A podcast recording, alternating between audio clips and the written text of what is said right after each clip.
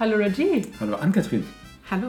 Hallo Ann-Kathrin. Schön, dass du heute da bist. Wir haben wieder einen Gast. Wir haben wieder einen Gast. Folge 55 ist herangerückt. Und zwar schlagen wir wieder eine neue Seite auf im Gipfelbuch.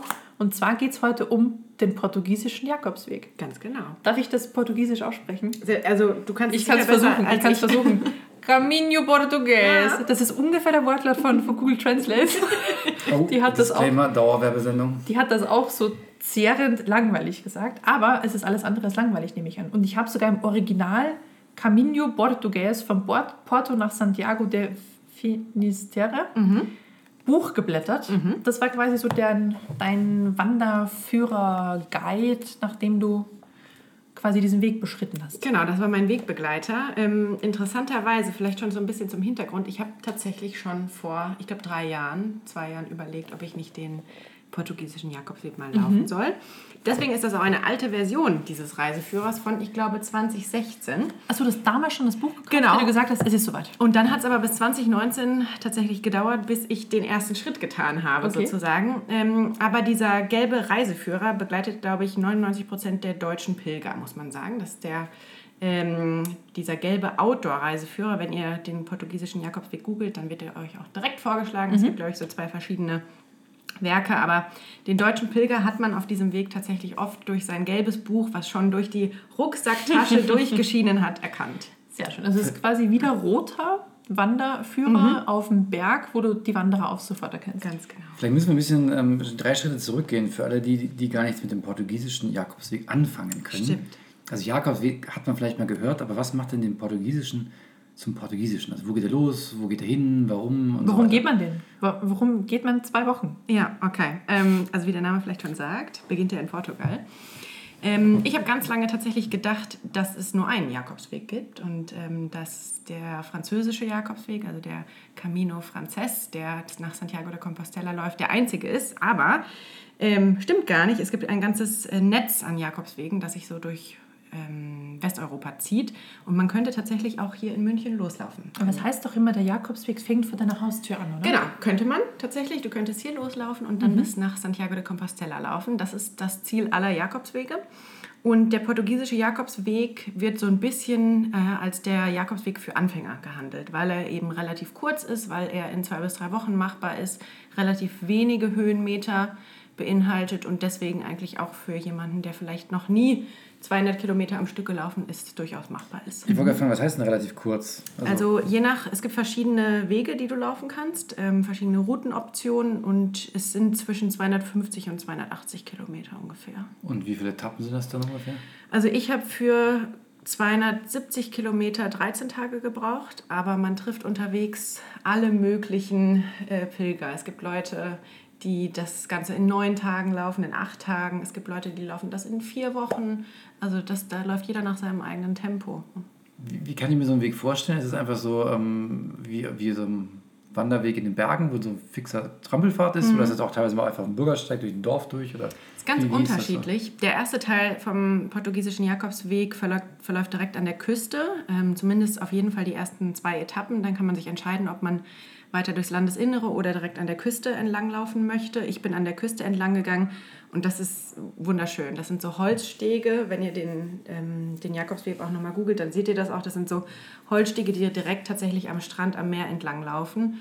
Ja, und das ist einfach super idyllisch. Ähm, ja, und das war für mich tatsächlich auch mit der schönste Teil des Weges. Dann verläuft der Weg so ein bisschen im Landesinneren und dann sind es klassische Wanderwege durch den Wald, über Felder, auch mal an der Landstraße entlang, durch Städte durch, da gibt es alles Mögliche. Insgesamt würde ich sagen, hat der portugiesische Jakobsweg viele schöne, naturreiche Etappen. Es gibt auch ein, zwei Etappen, da läuft man durch so ein Industriegebiet durch, das ist mal nicht so schön. Aber ähm, doch, man ist eigentlich fast, fast nur in der Natur unterwegs. So.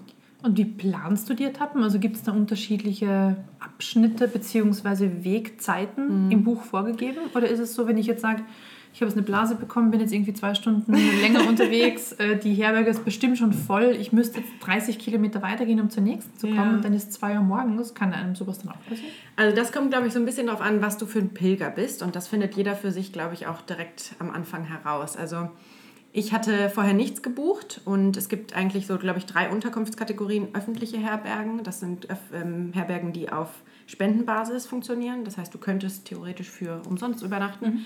Private Herbergen und dann natürlich auch Hotels, Pensionen, Airbnbs, was man so klassisch kennt. Öffentliche Herbergen funktionieren auf First Come, First Serve und da ist in der Regel, ich bin im September gelaufen, das ist nicht mehr ganz Hochsaison, aber dennoch war gut ausgelastet ist man da ab 13, 14 Uhr sind die Herbergen voll. Oh.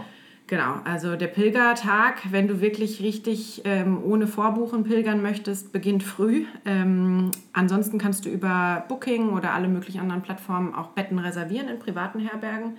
Gleiches Konzept, Schlafsaal mit 30 bis 180 plus Betten ähm, und du buchst dir dann halt dein Bett. Das mhm. funktioniert auch so. Und ich habe am Anfang keine Etappen vorgeplant. Man läuft eigentlich einfach. Und das ist auch das, das Schöne am Jakobsweg. Das dauert ein bisschen, bis man sich von seinem, ähm, von seinem Google Maps Routenplan verabschiedet hat. ne? Am Anfang guckst du immer nach, ah, wie viele Kilometer sind es noch? Ähm, aber du läufst einfach drauf los und ähm, kommst dann in irgendeiner Herberge an. Aber es macht natürlich schon Sinn, auch zu planen, okay, wie weit, wie geht es mir heute, was ist meine körperliche Verfassung, was, was habe ich vielleicht gestern gelaufen ähm, und wie weit möchte ich heute laufen. Und das Buch oder ich glaube jeder Reiseführer oder man kann sich da auch im, im, Internet schlau machen, gibt verschiedene Etappen vor, aber man kann auch immer wieder zwischendurch irgendwie sich eine Herberge nehmen. Da kann man tatsächlich sehr flexibel gestalten. Also komplett drauf los quasi. Komplett drauf los sozusagen. Wenn du sagst, der Pilgertag fängt früh an, was heißt denn da früh? Also, ähm, tatsächlich meine erste Nacht war auch, glaube ich, die, die traumatischste. Ähm, ich bin am ersten Tag, ich glaube, ich bin so 25 Kilometer gelaufen und dann habe ich, hab ich das letzte Bett um 14 Uhr in der Herberge bekommen. Und das war, was war das für ein Schlafsaal? Ich würde sagen 30, hm, ja, vielleicht so 30 Leute. Und du hast halt in den Schlafsälen oft diese Plastikmatratzen, diese ähm, Bedbugs, also Bettwanzenüberzüge. Und dann liegst du da mit deinem Schlafsack, mit deinem Plastikschlafsack auf diesem Plastikladen und rutschst nachts so hin und her. Ähm, und der letzte Pilger ist dann, ja, so um, weiß ich nicht, 13 Uhr ins Bett, äh, 1 Uhr nachts ins Bett gegangen. Und die ersten sind tatsächlich dann um, um 5 Uhr los. Um 5 Uhr? Und wenn der erste Pilger natürlich aufsteht, dann, also ich habe wow. eher leichten Schlaf und dann bist du wach und dann stand ich um 5.30 Uhr auf dem Steg und habe da aber dann den Sonnenuntergang dafür gesehen. Äh, oh, Aufgang. Aufgang. Okay, abgefahren. Das ist okay. nichts für uns, würde ich sagen, ne? Nee, ich also wollte auch gerade sagen, also das ist dann definitiv nichts. Also wir sind so die, die, die Late Birds und selbst mhm. wenn wir zum Beispiel im Dachzelt unterwegs sind und uns einreden, wir sind dann ja total, also wir sind ja dann schon morgens im Gebiet und können früh losgehen, heißt früh dann auch mehr so 10 oder 11. Aber auch das, also ich habe auch Leute getroffen, die haben tatsächlich ähm, eher in Pensionen oder Hotels übernachtet und dann, wenn du dir ein Zimmer vorbuchst oder ein Bett, dann kannst du auch ganz entspannt um um 10 Uhr starten. Das stimmt, ja. ja. Ähm, was kostet so eine Nacht in so einer privaten Herberge, also so ein mm, Bett? So, ich würde sagen zwischen 7 und 15 Euro. Okay, das ja. also so Dafür wird man ja gerne um 5 Uhr morgens geweckt. Mit Wegservice automatisch. Ja. ja so, und jetzt die, die Frage der Fragen. Wenn viele Leute in einem Raum sind, mhm. ja, fallen mir zwei Sachen ein. Eine hast du schon, also drei, drei eigentlich, aber eine hast du schon erwähnt, nämlich Lautstärke. Ja. Damit geht die zweite Frage einher, was machen wir mit Schnarchern? Und das letzte ist Geruch. Ja, also Geruch muss ich sagen, hatte ich kaum. Ich überlege so. Nee, also klar, die Duschen sind auch, also oft gibt es auch nur, ähm, so in den öffentlichen Herbergen nur Kaltwasserduschen. Mhm. Und ja, die Toilette ist vielleicht nicht immer der, erfüllt nicht den allerhöchsten Hygienestandard, aber da ist mir eigentlich nichts Dramatisches begegnet. Äh, Schnarchen, ja. Also. hat man immer so einen Schnarcher. Ich hatte auch Nächte, ähm, das war eine Nacht in, in einem Kloster, ähm, das auch als Herber Herberge fungiert hat. Und da war ein, ein älteres Pärchen, ähm, die haben alle Span ich weiß, war das schon in Spanien? Ja, alle spanischen Wälder abgesägt. Und der ganze Schlafsaal stand um 3 Uhr hellwach, senkrecht im Bett und die beiden in aller Seelenruhe weitergeschnarcht. weitergeschnarcht. Haben sie wenigstens die zwei richtigen gefunden, würde ich sagen. Ja, ne? die sich wäre gegenseitig genau. nicht aufwecken. Ne? Ja, wäre ja doof, wenn nur einer schnarcht. Ah, das stimmt. Also Oropax, ganz wichtiges Utensil beim Pilgern und man gewöhnt sich tatsächlich auch an sehr vieles, finde ich, so über einen Zeitraum von, von zwei Wochen. Und man ist auch einfach fertig. Also man ist einfach erschöpft mhm. und müde und ja, aber in der Regel ist man ja erschöpft und müde beim Einschlafen und dann irgendwann so halt nach zwei, drei Stunden.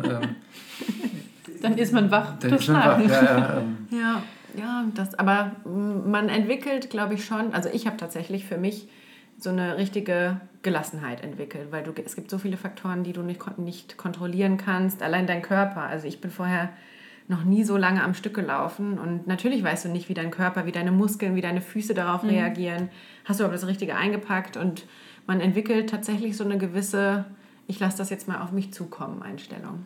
Und wenn du sagst, richtig eingepackt, was hast du denn alles eingepackt? Also ich habe tatsächlich so wenig eingepackt wie möglich. Ich hatte reines ähm, Rucksackgewicht, das heißt exklusive Wasser und äh, Vorräte. So für den Tag hatte ich 6,5 Kilo. Ähm, das ist ja nichts. Genau. Das habe ich ja in meiner Arbeitstasche mehr. Ja, ja man, also wenn man sich so ein bisschen vorher informiert, ich habe tatsächlich vorher auch so ein bisschen recherchiert, was packen denn andere Leute ein, was sind so Erfahrungsberichte vom Jakobsweg. Und jeder, jeder Erfahrungsbericht sagt das gleiche, pack so wenig ein, wie du kannst. Weil jedes Gewicht, jedes Kilo auf dem Rücken wirst du später in den Gelenken, in den Muskeln, an deinen Füßen merken.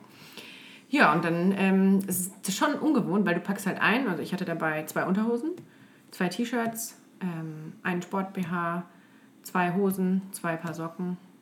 Ja, das ist so. Also alles in zweifacher Ausführung und dann immer durchgewaschen. Genau, also du wäschst halt abends in der Regel deine Unterbuchs entweder unter der Dusche oder halt im Waschbecken. Dann hängst du die da an dein Herbergenbett und am nächsten Morgen ist die wieder trocken. Und dann packst du sie wieder ein. Wenn sie nicht trocken wird, hängst du an den Rucksack. Also man verabschiedet sich da auch so ein bisschen von Eitelkeit. ähm, ja, und dann, ja, ich hatte noch eine Regenjacke dabei, eine Fließjacke noch ähm, ich hatte tatsächlich auch noch ein paar Sneaker mit. Also ich hatte Wanderschuhe, aber tatsächlich auch nur halbhohe Trekkingschuhe. Die haben auch völlig ausgereicht. Äh, ein paar Flipflops für die Duschen und für abends und noch ein paar Sneaker. Die hatte ich tatsächlich auf dem Jakobsweg nicht an, weil ich sie nicht gebraucht hatte. Ich habe Bedenken gehabt, dass ich ähm, mir vielleicht Blasen laufe in den Trekkingschuhen, obwohl die waren zwar eingelaufen, aber man weiß natürlich nie, mhm. wie sich das so entwickelt.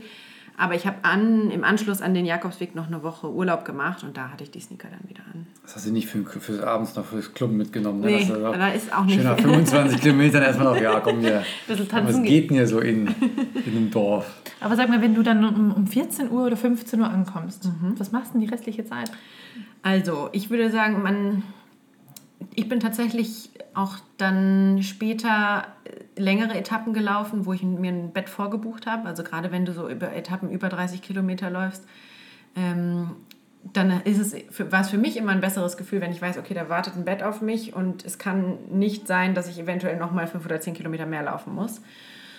Ähm, aber ansonsten, ja, du kommst ja an, dann gehst du duschen, dann wäschst du deine Unterbuchs, ähm, vielleicht wäschst du noch dein T-Shirt, dann legst du dich kurz hin, machst vielleicht ein Nickerchen, dann guckst du, okay, was brauche ich an Vorräten für morgen, kaufst du vielleicht Wasser ein, dann Abendessen und das Pilgerleben geht auch tatsächlich, der Pilger geht eher früh zu Bett, würde ich sagen. Ja, wenn er um 5 Uhr schon wieder auf, der, auf der Matte steht, kann Da ist jeder anders, aber ich bin tatsächlich, ich habe auch einfach immer viel geschlafen. Ja, also aber wenn du das Vorräte einkaufen, also erstmal, was hast du einen Tag so mitgehabt und wo, wo kauft man ein? Hat jede Herberge so einen Minishop oder wie? Mm, ganz normal eigentlich Supermärkte. Ähm, in den meisten Dörfern gab es so kleinere Märkte und in den größeren Städten dann einfach auch ganz normale, reguläre Supermärkte. Ich glaube, das Wichtigste ist tatsächlich Wasser. Ich bin jemand, ich trinke auch so am Tag schon super viel und da tatsächlich noch mehr.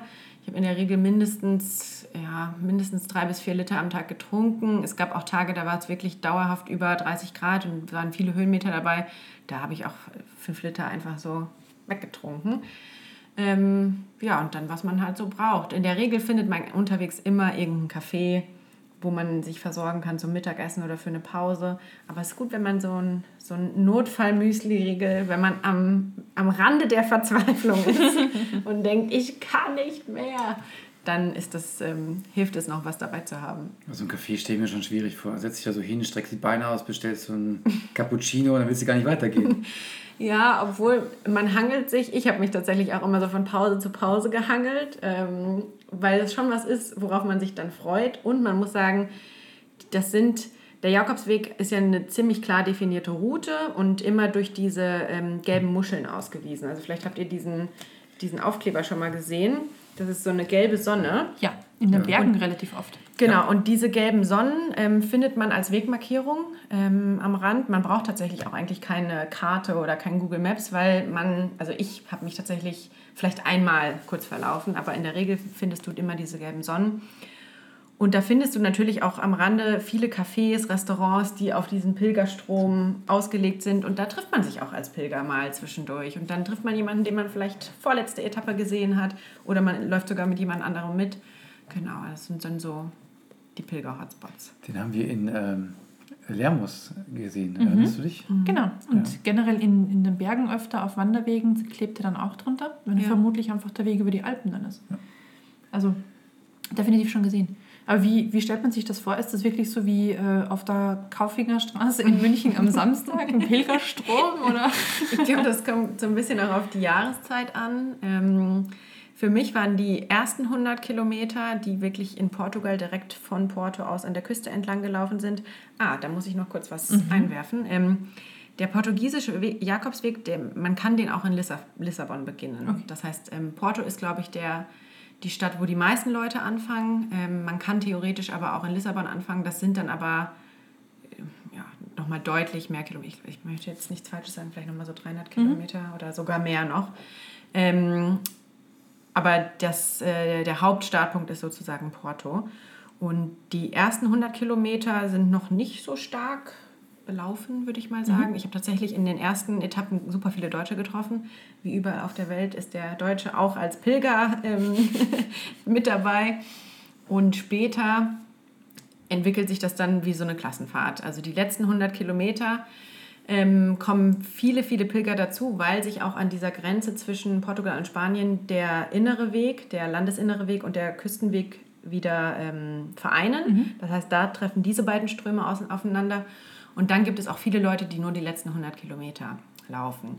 Um nämlich eine Compostella, also ein, ein, eine Pilgerurkunde zu bekommen, Aha, es gibt eine Urkunde. muss man die letzten 100 Kilometer zu Fuß gegangen sein oder mit dem Esel. Aber wer konnte Oder mit dem Esel. Auf oder mit dem Esel? Nee, ich glaube, also Reiten ist tatsächlich, glaube ich, auch eine Option. Okay. Tatsächlich noch eine äh, überlieferte Option. Man kann auch tatsächlich reiten und es gibt auch noch, glaube ich, eine ähm, bestimmte Kilometeranzahl für Fahrradfahrer, da bin ich mir jetzt gerade aber nicht Und wer kontrolliert das? Also, das, jeder hat ja seinen, jeder Pilger hat einen Pilgerausweis. Also, Pilger aus. ähm, kannst du das nochmal so schön portugiesisch aussprechen? Credencial de Peregrino. Genau. Das klingt aber ja italienisch, muss ich jetzt sagen. Entschuldigung. Man möge es mir verzeihen. Ich bin keiner dieser Sprachen tatsächlich mächtig. Und diesen Pilgerausweis bestellt man sich in der Regel schon vorher. Ähm, die meisten ähm, Bundesländer oder Gemeinden haben so einen Verein, wo man den dann bestellen kann. Den- Der wird einem dann zugeschickt. Und wie ihr schon seht, Also hier wird gerade ein Blatt Papier sehr weit aufgefaltet. genau, es ist ein Pilgerausweis, es ist praktisch eigentlich dein Reisepass für Pilger, wo du Stempel sammelst. Und ähm, diese letzten hin- 100 Kilometer werden über diese Stempel nachvollzogen. Du brauchst mindestens zwei Stempel am Tag. In der Regel kriegst du einen in deiner Unterkunft, in der Herberge und den zweiten unterwegs. Zwei am Tag. Genau. Aber ich kann ja auch einfach unterwegs einfach, ne, wie du gerade sagst, ich könnte einfach reingehen und sagen, hallo, hier bin ich, Stempel, weitergehen.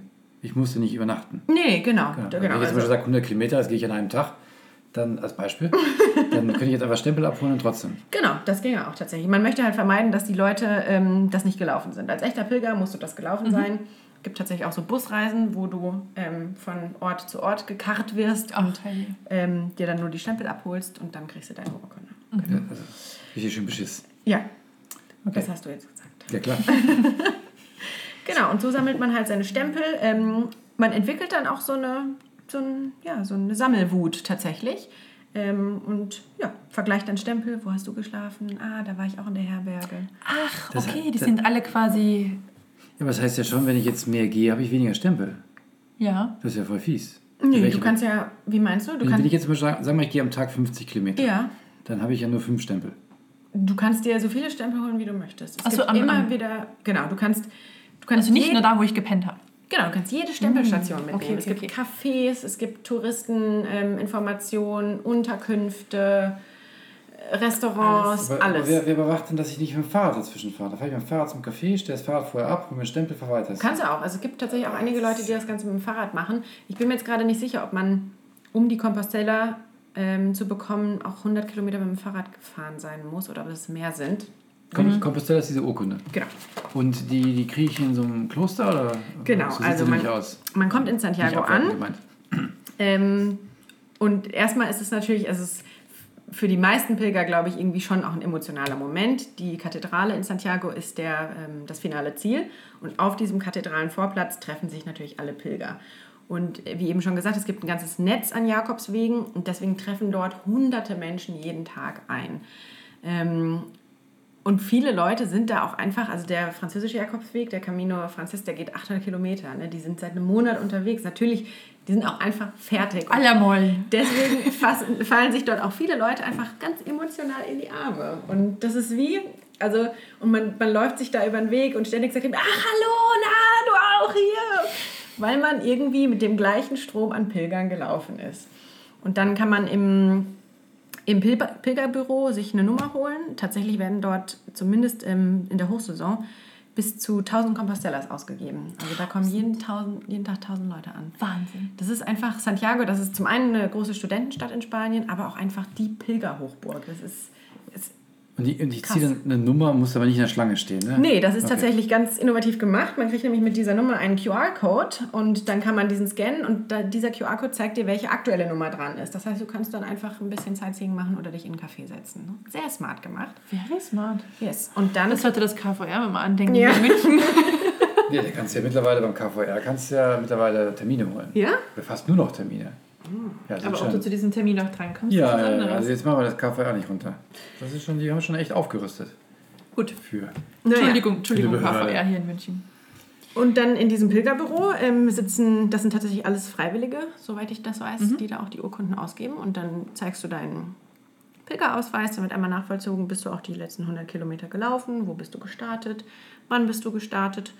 Und dann kann man sich da tatsächlich ähm, völlig umsonst seine Pilgerurkunde Urkunde abholen mit seinem eigenen lateinischen Namen, ausgedachter lateinischer Name. Und du Das bist. wollte ich mich gerade Annam. Katharinam. Ah, okay. Genau. Das ist jetzt nicht so weit weg. Also es ist, glaube ich, nur der Vorname lateinisch, weil wenn ich jetzt hier sehe, mein Nachname ist der gleiche. Und ähm, mein Latein ist leider sehr schlecht, sonst könnte ich euch das jetzt hier vorlesen, aber ähm, mir wird hier nochmal die mein, meine Pilgerschaft sozusagen bestätigt. Okay, genau. und die- unten hat dann jemand unterschrieben, der. Genau, das ist der Perez Lopez, ähm, der vermutlich Obmann der Pilger. genau der Pilgerhauptmann. Der Chef. Aber schön. Sehr Ja. schön. Der Also Pilger. sieht, sieht tatsächlich aus wie so ein Blatt Papier aus dem alten, von Mönchen händisch übertragenen Buch. Ja. Haben die das laminiert oder musst du das selber machen?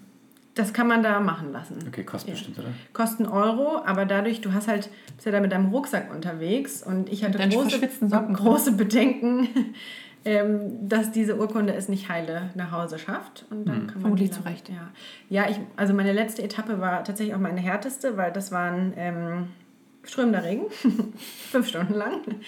Und ähm, ansonsten hatte ich super viel Glück mit dem Wetter und es war tatsächlich, es hat mal ein bisschen genieselt und vielleicht war ein bisschen windig, aber sonst hatte ich immer perfektes Wanderwetter. Aber der letzte Tag, die letzte Etappe war schon nochmal hart, weil es war kalt, es, war, es hat wirklich aus Eimern geschüttet und es war mega windig. Ja, und ich bin noch mit zwei anderen Pilgerinnen gelaufen, die letzte Etappe. Und die kamen beide entweder aus der Nähe von Köln oder kamen direkt aus Köln. Und das ließ sich nur mit kölnischen äh, Karnevalsliedern aushalten, weil es war, es hat uns an, den, an die Grenzen unserer Geduld gebracht. Aber gerade das Ende, ne, hat euch quasi nochmal so richtig Ja, rausgefordert. ja das, war, das war vielleicht so ein Zeichen. Ja, tatsächlich, vielleicht, ja. vielleicht. Du musst es dir verdienen. Ne? Ja, du hattest einfach Hart zwei, verdient. zwei Zentimeter Wasser in den Schuhe stehen und es war einfach kalt. Und die Herausforderung ist schon, wenn du so lange läufst, musst du irgendwann Pause machen. Also du, klar, man kann natürlich auch fünf, sechs Stunden durchlaufen, aber das merkt man dann in der Regel relativ schnell. Und das Schlimmste an diesem Tag war eigentlich, dass wir, wir waren halt nass. Also ich Ja. hatte zwar eine Regenjacke, aber keine Regenjacke hält das durch. Nee. Und dann wieder in diese nassen Sachen rein nach der Pause. Ah. Grenzerfahrung. Rucksack hat es überlebt, weil Schutz drauf oder auch nur so mittel? So mittel. Also es hat lange gedauert, bis alles wieder trocken war. Okay. Aber war ja die letzte Etappe, Gott sei Dank. Ich hatte ursprünglich überlegt und deswegen sagt auch dieser Reiseführer ähm, von Santiago, äh, von Porto nach Santiago und Finisterre. Finisterre ist tatsächlich ähm, das inoffizielle Ende der Welt. Man hat früher fälschlicherweise Ach, angenommen, deswegen Finisterre. Okay. wie der Name sagt. Ne? Früher hat man fälschlicherweise angenommen, dass das der westlichste Punkt in Europa ist. Und ist aber gar nicht so. Ähm, oder der westlichste Punkt in Spanien. Naja, auf jeden Fall sind, gibt es immer die Option von Santiago noch ähm, 100, Kilometer, 100 Kilometer weiter zu laufen nach Finisterre. Nochmal so drei, vier Etappen. Mhm.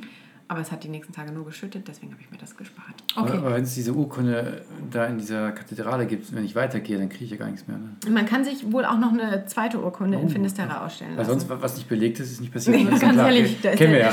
ist der deutsche Pilger Ja. enttäuscht. Nee, Genau, nee. Wenn es dafür kein nicht Dokument gemacht. gibt, das, Nee. nee, das geht nicht. Und außerdem ist nicht dokumentiert, ist auch generell nicht passiert.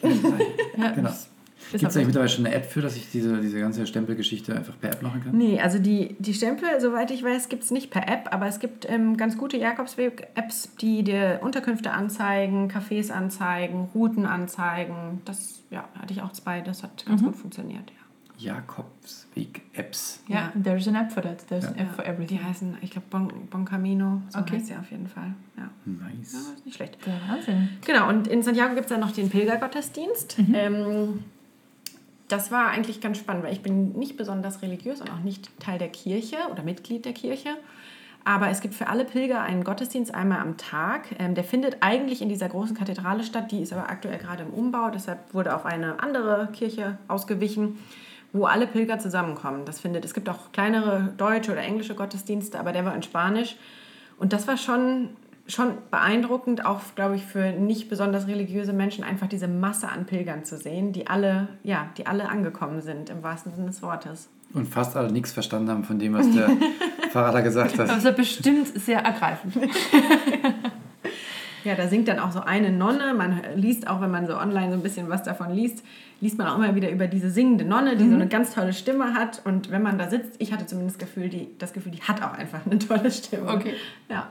Und was macht man dann da? Dann ist man jetzt fertig. Dann ist man fertig, genau. Dann ist man erstmal erschöpft. Ähm, ja, und dann trifft man, ich habe mich noch mit einigen anderen Pilgern getroffen. Man bleibt schon so ein bisschen, wenn man das möchte, im Austausch. Und dann kommt der eine vielleicht einen Tag später und dann trifft man sich da nochmal. Und ich war dann im Anschluss nochmal eine Woche in Porto. Das ist ein bisschen deprimierend, weil man fährt dann mit dem Bus vier Stunden lang das, was man in knapp 14 Tagen gelaufen ist. Genau, und da habe ich tatsächlich auch nochmal einige Pilger getroffen. Das erinnert mich ein bisschen, was ähm, Worpsi erzählt hat bei der Alpenüberquerung, wo sie sich da tagelang durchgequält haben und dann sind sie innerhalb von ein paar Stunden mit dem Bus wieder heimgefahren. Ja. Geht relativ schnell. Ja. Ähm, gibt, gibt, weißt du, ob es Leute gibt, die das laufen? Also jetzt nicht wandern, sondern laufen? So als, als Joggen? Ja. Bestimmt, oder? Also habe ich, So keinen, Trailrunner. hab ich tatsächlich Keinen keinen gesehen. gesehen. gesehen. Nee. Also man sieht Also dass sich keiner rennend überholt. Nee.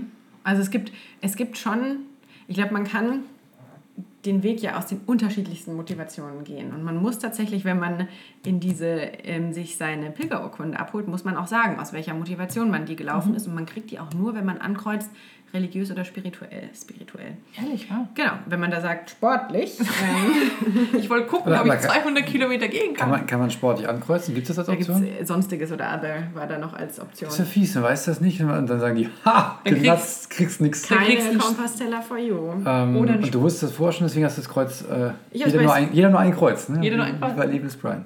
Ja, ich habe bei spirituell mein Kreuz gesetzt. Ähm, habe gesagt, so die erweiterte Selbstfindung kann man schon unter spirituell ähm, einordnen. Und ähm, ja, ich, ich glaube, es gibt tatsächlich noch eine alternative Urkunde, wenn man die jetzt, wenn man sagt, okay, ich habe aus äh, anderer Motivation diesen Weg gelaufen. Und es gibt schon den einen oder anderen Pilger, der an dir vorbei rast mit 8 Kilometer pro Stunde. Ähm, aber joggend habe ich tatsächlich niemanden getroffen. Okay. Dem Fahrrad einige. Aber welche Leute trifft man da so? Vermutlich komplett unterschiedlich, ne? Alles. Was waren das so die beeindruckendsten Charaktere? Das ist vielleicht ein bisschen in Erinnerung geblieben Also das beeindruckendste Erlebnis war eine Gruppe von Rollstuhlfahrern, die ähm, in Begleitung, also mit, mit Unterstützung ähm, einzelnen Etappen äh, gefahren sind. Das war, ja, das war auf jeden Fall, das war super beeindruckend und ja, so unerwartet einfach. Und das waren tatsächlich auch, das waren einfach so Waldwege und die haben sich da mit ihrem, ihrem Rollstuhl und mit einer riesigen Willenskraft einfach durchgequält. Und das fand ich super beeindruckend. Ein ähm, Großvater, der mit seiner Enkelin gelaufen ist, die noch relativ jung war, die war vielleicht so ne, 14, 15. Ähm, das war auch irgendwie ein lustiges Duo.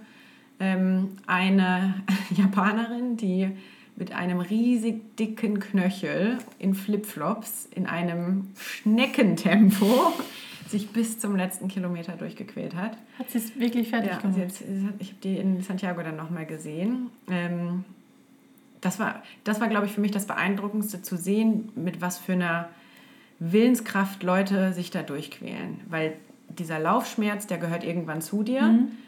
Es gibt für, also gut, für, kommt auch natürlich auch so auf deine persönliche Verfassung an, aber für mich gab es keinen Tag, an dem nicht, nichts wehgetan hat. Ähm, und irgendwann hast du diesen Laufschmerz so akzeptiert. Aber es gibt auch einfach Leute, die humpelnd mit dicken Knöcheln in Flipflops sich da die letzten Kilometer oder die letzten Etappen sogar bis nach Santiago quälen. Wahnsinn. Ja. Also aufgeben gibt es da für viele gar nicht, ne? Genau, also ich glaube, aufgeben ist für viele, und das kann ich selber nur bestätigen, so die letzten Kilometer, du bist 200 Kilometer gelaufen, ja. dann läuft jetzt auch noch die 50 Kilometer. Also Keine Option. Oder 80, ja. Ich habe tatsächlich, ähm, dass die ersten Menschen sozusagen, die ersten Pilger, die ich auf dem Jakobsweg getroffen habe, das war ein Bruder und seine Schwester. Und ähm, den Bruder habe ich später nochmal wieder getroffen ohne die Schwester, die hat sich nämlich an Tag drei in den Flieger nach Hause verabschiedet, ähm, weil sie für sich festgestellt hat, das ist nichts. Aber es gibt auch Leute, und das finde ich auch sehr mutig zu sagen, nee, das mache ich nicht. Okay, aber die finden das vermutlich relativ früh raus. Ja, ne? ich glaube ich auch. Offenbar nach drei Tagen. Offenbar ja. nach drei Tagen, ja. Ja, ich glaube schon. Okay. Ich habe natürlich vorher mal so ein bisschen gegoogelt mhm. und es gibt völlig überraschend eine Webseite, die heißt Camino Portugues. Ah, tatsächlich. Punkt, das ist ja völlig überraschend. mit einem Minus zwischen. Ähm, das sind, die Seite ist von Christoph und Dominik. Und diese beiden haben ein Buch geschrieben, ein E-Book. Mhm. Und das heißt Camino Portugues, auch da wieder völlig überraschend, aber für Anfänger. Mhm. Und da schreiben sie halt, was man so alles mitnehmen kann, bla bla bla bla. Und, das steht ganz dick bei für diese zweite Auflage, die sie rausgebracht haben, äh, aktuell jetzt neu 15 Interviews zum Thema Alleine pilgern als Frau. Aha, okay. So. Okay. Und du bist ja allein gepilgert genau. und auch als Frau. Ja. Ähm, was ist denn deine Meinung dazu? Absolut, machen. Also ich wollte gerne alleine pilgern. Ähm, habe mir da ehrlich gesagt auch wenig Sorgen um jetzt, sage ich mal, also ich finde, das suggeriert jetzt so ein bisschen Sicherheitsbedenken. Ja, irgendwie schon. Ne? Es klingt ja. so, wir müssen 15 Frauen befragen, ob man das wirklich machen kann. Ist das sicher? Also ich, meine Bedenken richteten sich eher in Richtung, schaffe ich das körperlich? Ähm, schaffe ich das auch irgendwie mental? Und ähm, äh, fühle ich mich vielleicht alleine? Das waren eher so meine Sorgen. Aber ähm, so im Nachhinein, man schafft das auf jeden Fall, egal in welcher Verfassung. Ich finde, das ähm, Buch von Harpe Kerkeling und auch der dazugehörige Film gibt einen da nochmal so die Inspiration, dass man das auch ohne jegliche körperliche Fitness schaffen kann. Ähm, aber wenn man einigermaßen fit ist, dann schafft man das auf jeden Fall. Ja. Und ähm, ich habe mich nie alleine gefühlt. Erstens mal bist du eigentlich immer unter Menschen. Klar, es gibt natürlich gerade die ersten 100 Kilometer schon Streckenabschnitte, wo man mal alleine läuft, aber du schläfst ja immer mit 30 bis 100 Leuten in einem Raum. Ne? ähm, eigentlich mehr, als man sonst hat, ne? Ja. Da könnten es auch 20 weniger sein. Ja. Aber der Pilger, und das habe ich wirklich so erlebt, das ist ein, jeder Pilger ist so unheimlich offen und kommunikativ und ja, ich war auch oft einfach super dankbar, wenn ich Leute unterwegs getroffen habe und mit denen noch so die letzten zehn Kilometer, die einem vielleicht schwer gefallen sind, noch zusammengelaufen ist. Und da sind echt auch super nette Bekanntschaften entstanden. Ich glaube, das ist der Vorteil am Alleinepilgern, dass du viele, viele Menschen kennenlernst ähm, und auch ja, ganz, also ganz für dich entscheiden kannst, laufe ich das jetzt noch mit denen zusammen und da ist dir auch keiner böse, wenn du mittendrin sagst, du, ist mir ein bisschen, ich ziehe jetzt ein bisschen an und laufe schon mal vor, wir sehen uns vielleicht in den nächsten Etappen. Du bist mir einfach too much gerade. genau, ich schaffe das nicht mit dir. Aber das wäre vielleicht auch eine Frage. Gibt es denn auch die Situation, weil du sagst, du bist ständig unter Menschen und eigentlich ist Pilgern gedanklich was, was man eher alleine macht? Mhm.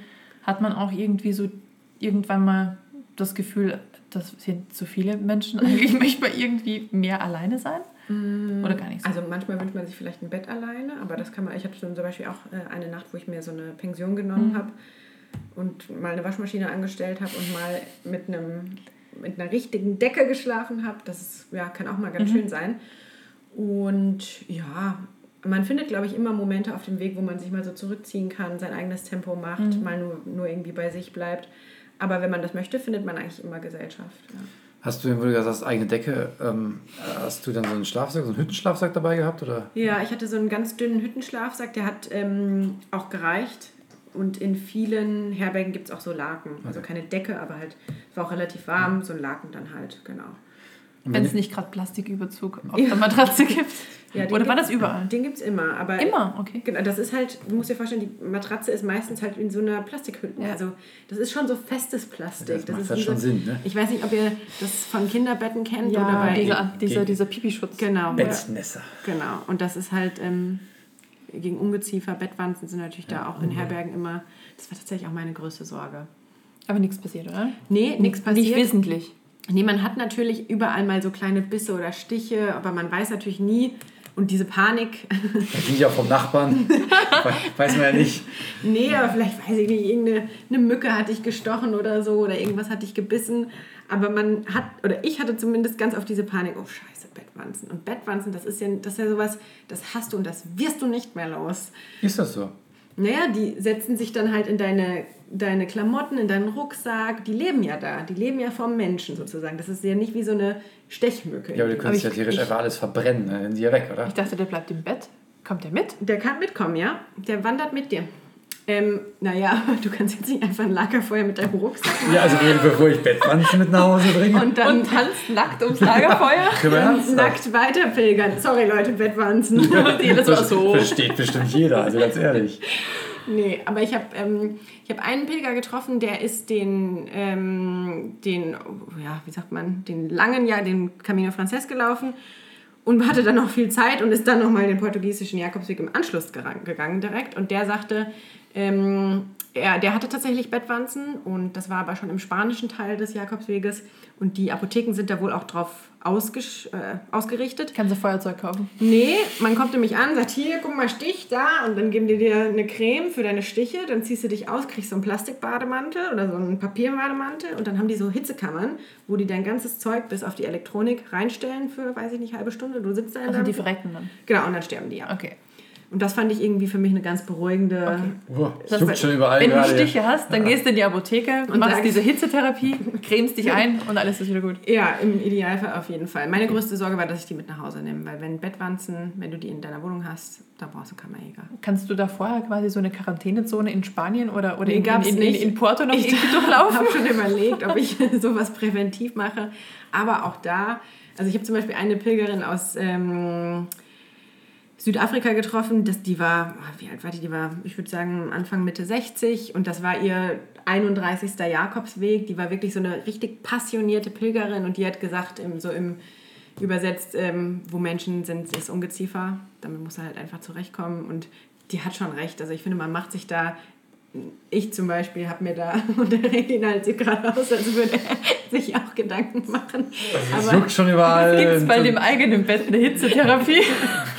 ja, Bettwanzen haben einfach ein schlechtes Image. Ja. Aber letztendlich ist nichts anderes als eine Stechmücke. Das ist einfach Ungeziefer. Aber ich wusste tatsächlich nicht, dass die mit dir mitreisen können. Ich dachte, die, die, lebt in diesem Ja. Bettumfeld, man legt sich vielleicht dazu, aber nicht, dass die dann quasi mit einem Man sagt ja auch, ähm, Bettwanzen kriegt, kann man überall bekommen, im besten Fünf-Sterne-Hotel. Und dass man idealerweise nie seinen Koffer auf dem Bett ausbreiten soll, weil die dann mitreisen.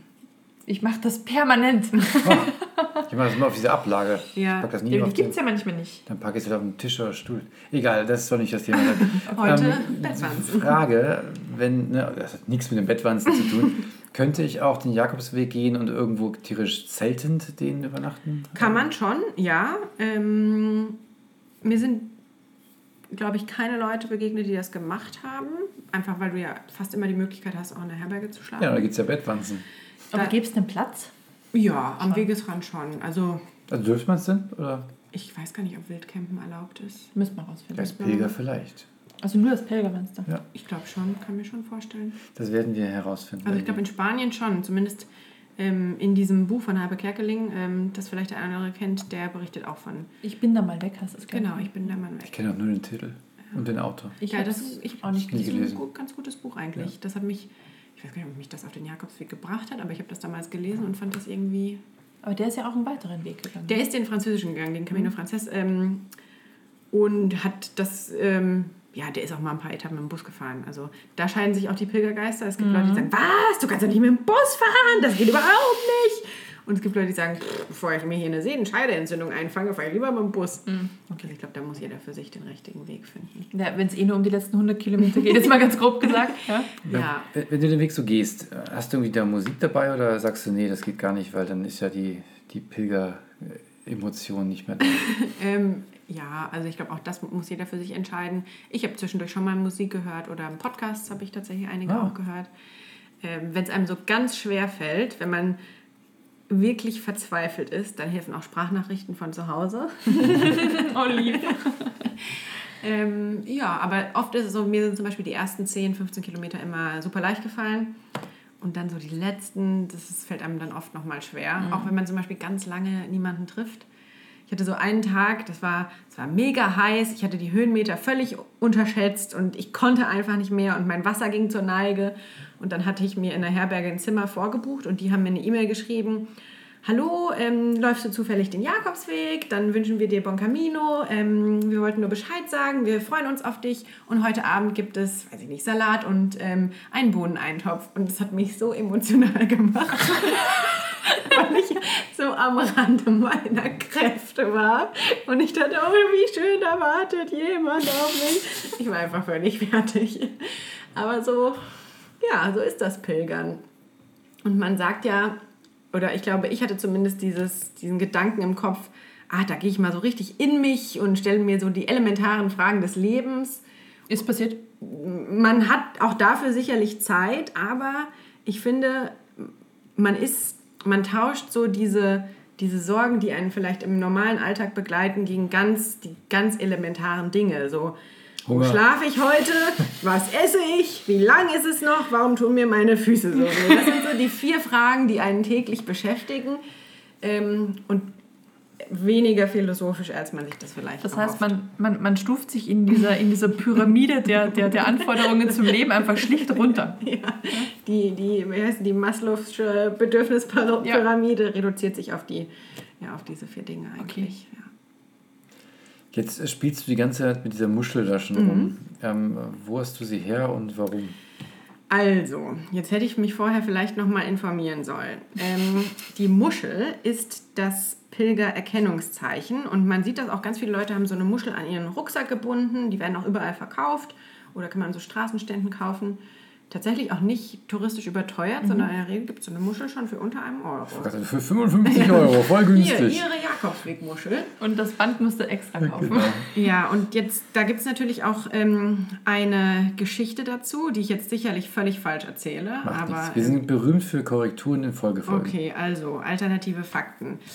Ähm, der Jakobsweg ist ja dadurch entstanden, dass der, ich glaube, jetzt fängt es schon los, der heilige Jakobus, auf jeden Fall der erste Pilger, ähm, ist nach Santiago gelaufen und dann irgendwie gibt es, ist er ein Stück, glaube ich, mit dem Boot gefahren. Ich dachte, du sagst mit dem Bus. Weil er keinen Bock mehr hatte. Das wäre Sehenscheinentzündung. Viel zu heikel. Nee, der ist nicht mit dem Bus gefahren. Ah, jetzt muss ich mir das doch nochmal angucken. Ich will jetzt hier keinen, keinen, wie habt ihr eben gesagt, nicht alternative Fakten, Lügenpresse. Naja, auf jeden Fall, irgendjemand ist da ins Wasser gefallen, ist an den Strand angespült worden und war dann mit Muscheln bedeckt. Mhm. Ah, okay. Ja, genau. Deswegen, Deswegen die Muscheln. Das ist eine Interpreta Okay. Interpretation, es gibt aber noch eine andere. Ähm, und deswegen Die ist das ähm, sozusagen das Pilgererkennungszeichen. Top. Ja, ist ja das im Endeffekt auch. Also überall die, die Genau, Muschel spiegelt genau. sich ja immer wieder. Ja, also für, für historisch akkurate Geschichten das bin ich, Okay. glaube ich, jetzt hier nicht Das der Kann, kann der geneigte Hörer auch selbst nachlesen. Genau. ja? Genau. Hast du nicht auch ähm, in, deinem, in deinem Pilgerbuch entsprechende Stempel auch immer wieder mal mit Muscheln? Oder taucht das hier Ach so, gar nicht ähm, auf? ja, in, in dem Pilger. Ja. Äh, ja, doch, die, die Muschel zieht sich da so durch. Komisch. Ja, Das ist tatsächlich. echt schon echt überraschend. Ne? Muschel. Wahnsinn. Branding. Jetzt hast du noch was Zweites auf dem Tisch liegen. Hast du, hast du da ein Tagebuch geführt? Ja, ich habe Tagebuch geführt. Du aber Habe das ich tatsächlich auch. das größte das war Buch das erste Reisetagebuch, was ich Erstes? bis, nein, was ich wirklich bis zum Schluss auch durchgeführt so. habe. Ich finde, Reisetagebuch ist bei mir immer so die ersten, erste Woche und dann so, oh ja. Ja, wenn, ihr, wenn man jeden Tag reinschreibt, heute schon wieder fünf Gin Tonics gehabt, ist irgendwann langweilig. Ne? Dann braucht man auch den nächsten Dann Tag kannst du schreiben, aufschreiben. Dienstag, 23.12., wie gestern. ähm, aber du, du hast das ja wirklich bis zum Ende hinten beschrieben. Ja. Ging es genau aufs Letzte aus? Oder? Es ging genau auf, ähm, obwohl ich tatsächlich die letzten drei Etappen gesagt habe, okay, jetzt kannst du maximal zwei Seiten schreiben Ah, okay. pro Tag. Ähm, genau, ich hatte hab vorne dann ähm, nachträglich nochmal so meine Route. Route aufgezeichnet Schön. äh, mit den unterschiedlichen Stationen und dann täglich eigentlich so ein bisschen dokumentiert, welche Etappen bin ich gelaufen, welche Städte Mhm. und wie lang bin ich gelaufen und ja, wen habe ich unterwegs so getroffen und wie, wie ging es mir so unterwegs. Und hast du es jetzt nach oder hast du schon mal komplett nachgelesen? Ja, ich habe es tatsächlich zum Schluss nochmal durchgelesen. Mhm. Und? Es ist auch interessant, wie man die Leute immer so. Man, also ich habe Leute ganz oft beschrieben mit Vorname und Stadt. Also die Manu aus München oder den Horst aus äh, Osnabrück, weil man sich natürlich mhm. nicht immer so mit Vor- und Nachname vorstellt und manchmal auch gar nicht mit Namen anspricht, weil der Pilger begrüßt sich, wenn man so aneinander vorbeiläuft oder auch viele ähm, Portugiesen und Spanier sagen Bon Camino. Und dann kommt man so ins Gespräch. Und oft ergibt sich dann gar nicht dieser Zeitpunkt, wo ich sage, ach, ich bin übrigens die Ankatrin. Das passiert mhm. dann vielleicht, wenn man irgendwie zusammen nochmal Abend ist oder. Okay. Und deswegen weiß man manchmal gar nicht, mit wem man da gelaufen das ist. Das Pilgern ist also anonym. Kann man, wenn man Aha. möchte. Quasi das Tinder. Pilger-Tinder. nice. Ähm, wenn du jetzt so zurückschaust, ähm, also du hast ja schon relativ positiv davon berichtet, aber Würdest du es nochmal machen und was würdest du anders machen? Mhm. Ich würde das auf jeden Fall nochmal machen. Ähm, und kannst da, kann das auch jedem wirklich nur ans Herz legen. Das war für mich, glaube ich, so einer der Reisen, eine der Reisen, von denen ich immer noch am meisten erzähle, an die ich, glaube ich, lange zurückdenken werde und wo ich auch viel so für mich mitgenommen mhm. habe. Ähm, was würde ich anders machen? Ich würde mir, ich würde versuchen, die ersten Etappen auch schon etwas mehr zu genießen, Google Maps zu deinstallieren, weil das, das habe ich tatsächlich die ersten Tage doch schon häufiger gemacht, dass ich immer geguckt habe, ah, wie weit ist es noch, was immer ein Trugschluss ist, weil Google Maps immer den direkten Weg geht und natürlich auch mit deiner Geschwindigkeit von zu Hause rechnet und nicht mit 10 Kilo auf dem Rücken und man ist immer enttäuscht. ähm, nee, aber ich glaube, ich würde es auch wieder so auf mich zukommen lassen. Ja. Und von der Ausrüstung her vielleicht ein bisschen dickeren Schlaf, sagt manchmal was die erste Nacht war ein bisschen frisch.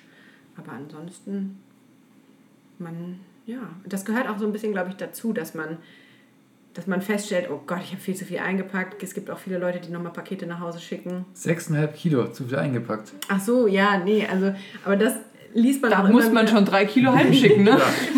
Völlig übertrieben. Ich hätte nur eine Unterhose mitnehmen sollen. Aber wenn ich jetzt so durchgehe durch meine Packliste, es gibt immer, also zum Beispiel, ich hatte eine Wäscheleine mit und Wäscheklammern, habe ich nicht gebraucht. Ähm, ich hatte super viele Blasenpflaster mit. Ich habe ganzen DM an Compete-Pflastern leer gekauft. habe ich auch nicht gebraucht. Aber gut, da kann man ja andere damit versorgen, so gesehen. Ja, das stimmt, das stimmt auf jeden Fall. Und ähm, der Pilger hilft sich auch gegenseitig aus. Also es gibt immer, ich habe so viele Situationen erlebt in Herbergen, wo jemand gesagt hat, ah, hat noch jemand ich weiß nicht, ob ihr das kennt, Hirschteig. Ja. Hirschteig und der deutsche Pilger ist eins. Jeder deutsche Pilger hat Hirschteig dabei. Und wenn du in, in die Herberge kommst und dir dieser Hirschteiggeruch entgegenschlägt, dann weißt du, aha, ein Deutscher. Was ist Hirschteig? Ja, du, also da, ich dachte natürlich, Hirschteig, das heißt nur so. Nee. da ist tatsächlich, da sind tatsächlich tierische Fette drin. Mittlerweile aber nicht mehr Hirschteig, sondern Rinderteig, Rinderfett. Genau, und das schmiert man sich an die Füße und zieht dann seine Wandersocken ah, drüber. Nicht zum Essen. Nee, nicht zum Essen. Ja.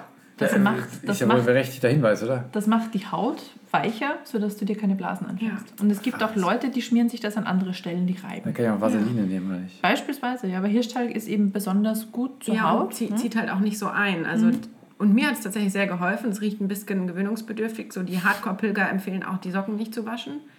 Hast halt 14 Tage lang Hirschteigablagerung in deinen Socken? Mackes. Ja, die Socken werden speziell nach einer Zeit. Aber, aber du musst sie ja gar nicht mehr ausziehen, sie sind verwachsen. Das heißt, du zündest dann doch irgendwas an, nämlich deine Wanderschuhe am Ende, oder? Ich habe tatsächlich zwei Paar Socken durchgelaufen. Ähm, man muss aber dazu sagen, dass das schon auch vorher meine Wandersocken waren. Ich habe mir dafür keine mhm. neuen gekauft und die haben dann halt irgendwann, die einen sind an der Ferse gerissen und dann die anderen irgendwann vorne. Und dann habe ich mir neue Wandersocken gekauft mit einer Sonne drauf. Oh, mm. sehr schön. Ich dachte mit einer Muschel. Merchandise. Merchandise, mhm. das ja. Denken. Nett, nett. Total. Gut. Dann würde ich sagen, vielen, vielen Dank für deinen Besuch. Vielen Dank, dass ich hier sein durfte. Für die Einblicke und Überblicke. Echt interessant.